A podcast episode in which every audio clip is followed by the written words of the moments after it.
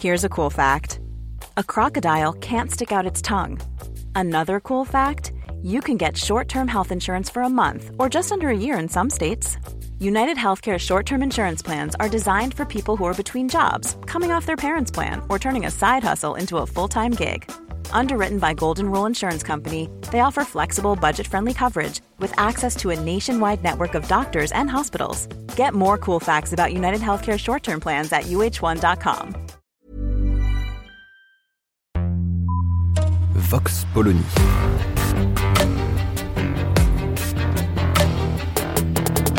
L'actualité vue par la directrice du magazine Marianne, Natacha Polony.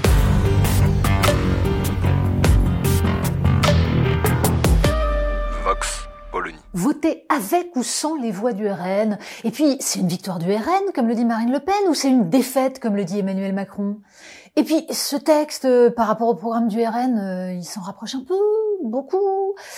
Il est effarant de constater à quel point journalistes, intervieweurs, commentateurs divers s'ingénient depuis quelques jours à placer le Rassemblement national au centre du jeu politique. Visiblement, ils se moquent, mais comme d'une guigne, des dispositions précises qui sont mises en œuvre et de leur éventuelle efficacité ou au contraire de leur parfaite inutilité. On parle même pas de ce que souhaitent les citoyens, le peuple, l'assemblée, censé être maître de son destin. La seule chose qui compte est de savoir si, par hasard, nous aurions basculé du côté obscur. Ceux qui semblent outrés que le président de la République ait pu affirmer devant un Patrick Cohen ostensiblement choqué qu'il y a bien un problème avec l'immigration sont effectivement ceux qui ne voient aucun problème puisqu'ils ont les moyens de ne pas y être confrontés.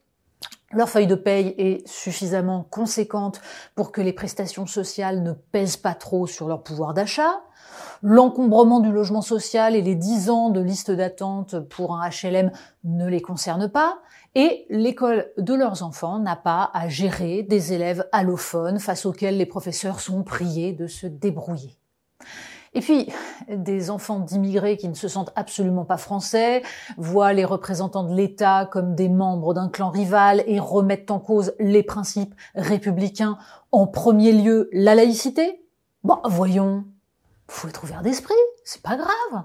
Bon, à ceci près que les Français, eux, semblent considérer comme assez largement d'ailleurs, comme, comme tous leurs voisins européens, qu'il y a bien un problème avec l'immigration que voir des bidonvilles s'installer aux portes de la capitale, ça n'est pas un progrès. Pas plus que de voir des quartiers entiers devenir des enclaves de l'islam radical avec librairies intégristes, boutiques de voiles pour fillettes de 8 ans. Parce que pour une majorité de Français qui le disent, sondage après sondage, ces phénomènes sont liés. On peut évidemment être fasciné par la séquence politique qui vient de se dérouler, par la nullité d'un exécutif qui méprise tellement le Parlement qu'il se retrouve dans des situations rocambolesques, par le jeu de poker menteur du RN, par l'hystérie surjouée des insoumis. Et puis, puis il y a ces autoproclamés macronistes de gauche, hein, qui d'Aurélien Rousseau à Clément Beaune, en passant par Gilles Legendre et Sacha Houlier, expriment la main sur le cœur leur refus d'un texte qui heurterait leurs valeurs. Alors curieusement, les mêmes n'étaient pas empressés de rappeler leurs valeurs de gauche quand il s'est agi contre la volonté de 70% des Français de tordre la Constitution pour imposer un recul de l'âge de la retraite. Oui, la gauche c'est sur l'immigration, mais pas sur les questions économiques et sociales. Mais surtout, on se demande comment vont faire les sociodémocrates français, Raphaël Glucksmann en tête, qui hurlent au fascisme et aux heures les plus sombres, alors même qu'ils siègent au Parlement européen avec des sociodémocrates danois beaucoup plus durs en matière de politique migratoire que ne l'est le texte français. Ils acceptent donc des fascistes dans les rangs du Parti socialiste européen Acrobatique quand même. Nous avons écrit maintes fois dans Marianne qu'un exercice de comparaison avec les pratiques de nos voisins allemands, néerlandais, danois permettrait de constater que la législation française en matière d'immigration est clairement la moins restrictive. Si ça permettait d'améliorer la situation des immigrés et des citoyens français, il n'y aurait rien à redire. Mais l'échec est patent sur le plan de l'intégration, sur la création de trappes à pauvreté dans des quartiers qui deviennent la proie des délinquants, sur la pression à la baisse exercée sur les salaires, on pourrait continuer la litanie. Exiger, par exemple, une maîtrise de la langue dans le cadre du regroupement familial, ce que font nos voisins allemands, n'est pas un scandale, mais la condition d'un début d'intégration. Il est d'ailleurs ahurissant que ce soit l'exemple de disposition qui citait Elisabeth Borne sur France Inter quand il lui a été demandé ce que le Conseil constitutionnel pourrait rejeter. C'est un des autres aspects du problème. Nous avons donc un président et des députés qui votent des lois tout en sachant, voire en espérant, qu'une partie sera retoquée par le Conseil constitutionnel qu'on invite ainsi explicitement à jouer un rôle politique. Les éditorialistes qui, avec des trémolos dans la voix, expliquent que si certaines dispositions sont jugées inconstitutionnelles, c'est qu'elles trahissent les valeurs de la République, confondent volontairement principes politiques et règles juridiques. C'est pas étonnant puisque les mêmes ne voient pas le problème démocratique que peut poser l'intégration depuis des décennies dans le bloc de constitutionnalité, hein, c'est-à-dire dans les textes sur lesquels s'appuient les sages pour juger de la constitutionnalité d'une loi, donc l'intégration du préambule de la Constitution, ce qui n'était pas prévu au début, donc de la Déclaration des droits de l'homme, qui est un énoncé de grands principes, par définition sujet à interprétation, quand il s'agit de les appliquer. Bref, la jurisprudence fixé par neuf personnes non élues, ne sert plus seulement à analyser une conformité juridique, mais aussi à interpréter ce que doit être politiquement la République, alors même que en démocratie, ben, c'est une prérogative des citoyens et de leurs représentants. Hiring for your small business? If you're not looking for professionals on LinkedIn, you're looking in the wrong place. That's like looking for your car keys in a fish tank. LinkedIn helps you hire professionals you can't find anywhere else, even those who aren't actively searching for a new job but might be open to the perfect role. In a given month, over 70% of LinkedIn users don't even visit other leading job sites. So start looking in the right place. With LinkedIn, you can hire professionals like a professional. Post your free job on linkedin.com slash achieve today. Alors, revenons-en aux citoyens. À une très large majorité, ils veulent un contrôle des flux migratoires. Ce qui signifie qu'ils veulent pouvoir choisir qui vient sur leur sol. Ils veulent également que ceux qui viennent se conforment aux lois et aux principes délibérés en commun. Ils veulent aussi préserver le cœur de la République laïque et sociale qui repose sur une solidarité collective dans laquelle chacun contribue à hauteur de ses moyens et peut, en retour, bénéficier de l'aide de la collectivité. Il est quand même étonnant que la gauche française ait tant de mal à s'interroger sur la perpétuation de cet État-providence qui est au cœur de son projet politique. La social-démocratie danoise, elle, a parfaitement identifié le danger qu'il y avait à laisser sans réponse, par exemple, la crise du logement social, sur laquelle fatalement les flux migratoires exercent une pression importante.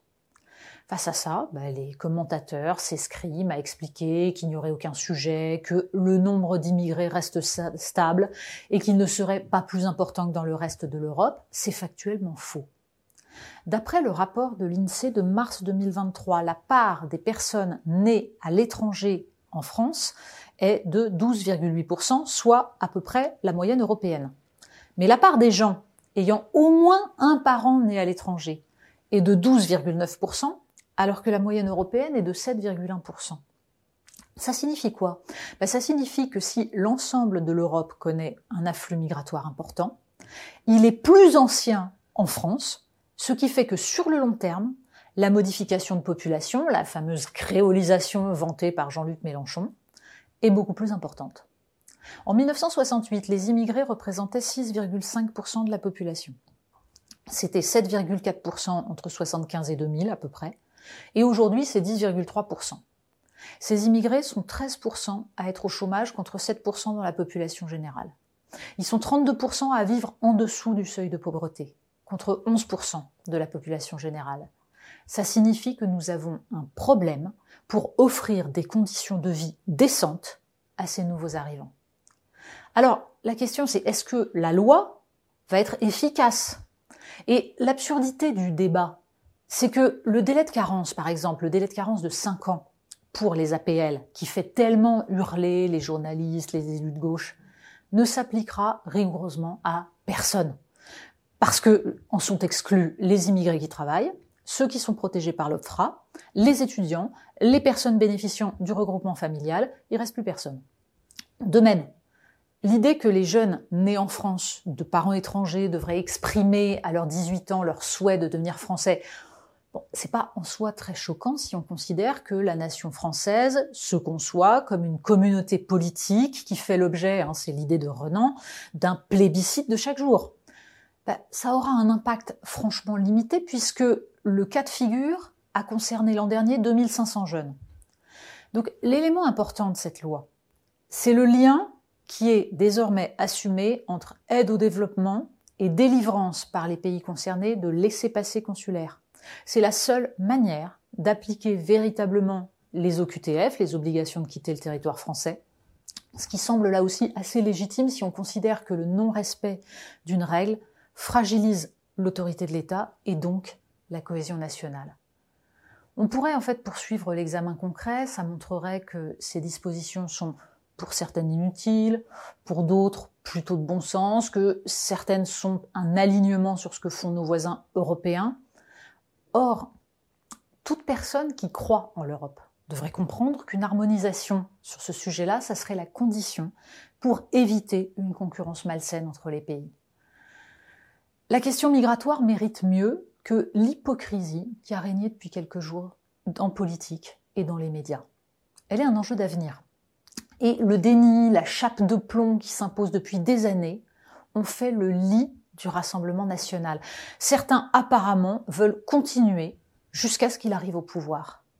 Mais cela, il démontre qu'ils ne sont pas de gauche, puisque la préservation du modèle social et la protection des plus pauvres ne font visiblement pas partie de leurs impératifs, et ils démontrent qu'ils ne sont pas démocrates, puisqu'ils considèrent que sur ce sujet, il ne faut surtout pas laisser les citoyens décider des conditions dans lesquelles ils veulent organiser la communauté nationale et la solidarité de l'État. Bah, ils sont donc assez mal placés pour les leçons de morale. Vox Polony. Retrouvez tous les podcasts de Marianne sur les plateformes de streaming. Et puis les analyses, articles et entretiens de la rédaction sur marianne.net. Et surtout, n'hésitez pas à noter cet épisode et à nous laisser vos commentaires.